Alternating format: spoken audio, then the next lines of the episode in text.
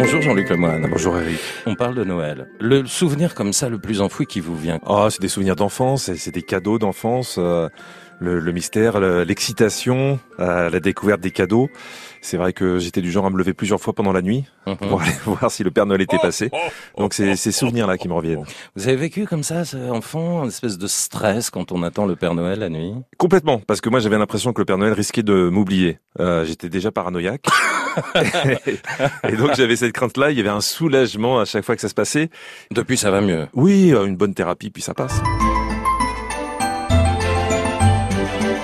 Euh, Écoutez, j'ai eu un rapport vraiment très très compliqué euh, avec le Père Noël.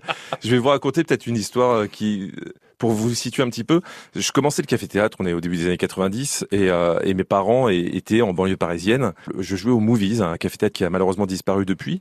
Et euh, le, le patron dit, bah, on fait les spectacles, et, euh, et puis après, euh, on fait la fête ensemble. Je dis, non, non, bah, je, je vais aller voir mes parents parce que ma sœur est pas là, donc euh, je vais pas les laisser tout seuls quand même. Donc on fait le, le spectacle, ça se passe très très bien. Et puis je rentre de, en quatrième vitesse en banlieue parisienne, et mes parents euh, m'avaient pas attendu pour manger. et donc je me suis retrouvé à faire Noël tout seul avec mon chien dans la cuisine. Oh non Voilà. Est-ce que On que vous aime Jean-Luc. on a envie de vous faire des câlins là. Zoubi zoubi zou.